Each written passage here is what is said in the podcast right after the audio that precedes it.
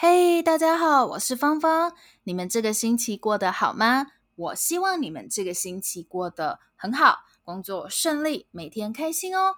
那今天要讨论的话题，我觉得蛮特别的。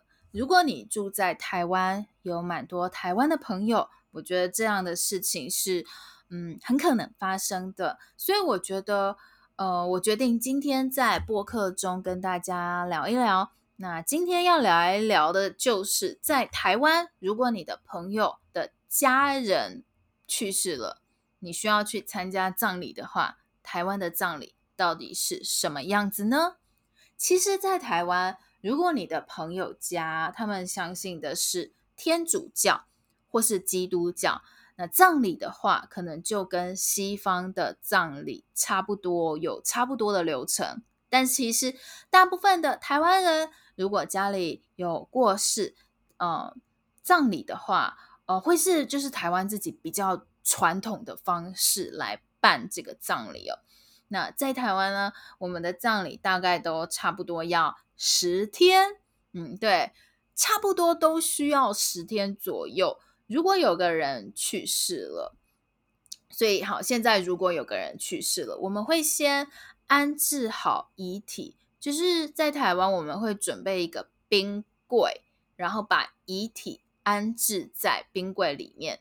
遗体安置好了以后，我们会帮这个去世的人设立灵堂。这个去世的人的遗体呢，会在这个灵堂里面。然后呢，我们会准备訃闻来告诉这个去世的人的亲朋好友，就是这个去世的人的。亲戚啊，朋友啊，让他们到灵堂去看看他，跟他说说话。那在葬礼这一段时间呢，我们会需要折很多莲花，因为其实台湾我们的传统的想法呢，其实有受到佛教的影响。我们觉得人死了以后会上西天，会需要往西边走。那莲花呢，会让去世的人。在前往西方的路上，能够走得更平顺，比较不会遇到困难啊什么的，所以我们就会折很多莲花，然后烧给这个去世的人。还有啊，我们也会把这个去世的人的东西烧给他，比方说他的衣服、他房间里面的东西，我们都会烧给这个人，让他可以带这些东西前往西天。除此之外，我们还会烧很多纸钱，就是用纸做的钱。然后呢，不是真的钱啦，就是是那种假的钱。那我们还会就是烧给他用纸做的车子啊、房子啊，让他在另外一个世界也很有钱，有房子、有车子这个样子。就是我们会觉得，呃，烧这些钱呢、车子、房子，那我们就是有办法。可以把车子、房子还有钱给他。那在葬礼的这十天呢，呃，就是这个过世的人的家里呢，呃，就这去世的人的家人也会请法师来念经，来带领这个去世的人的家属，他们的家人陪伴他走完生命的最后一程。在葬礼的最后一天，出殡的时候呢，家人会跟这个去世的人一起前往灵骨塔，去把遗体火化，这样葬礼才算真的结束。我觉得台湾的葬礼真的时间蛮久的，程序也很复杂，有很多事情得注意。诶，不知道在你们国家葬礼怎么样？有这么久吗？有十天这么久吗？就是，嗯，我我自己觉得台湾的真的蛮久的。好。那现在呢，我想要来跟大家聊一下，那就是如果你朋友的家人去世了，那他很难过的话，你应该说什么呢？嗯，我自己会看情况来，就是呃，跟他就就说不一样的话，就不一样的情况，我会说不一样的话。如果他的家人是可能爷爷奶奶，或是已经生病好久的人。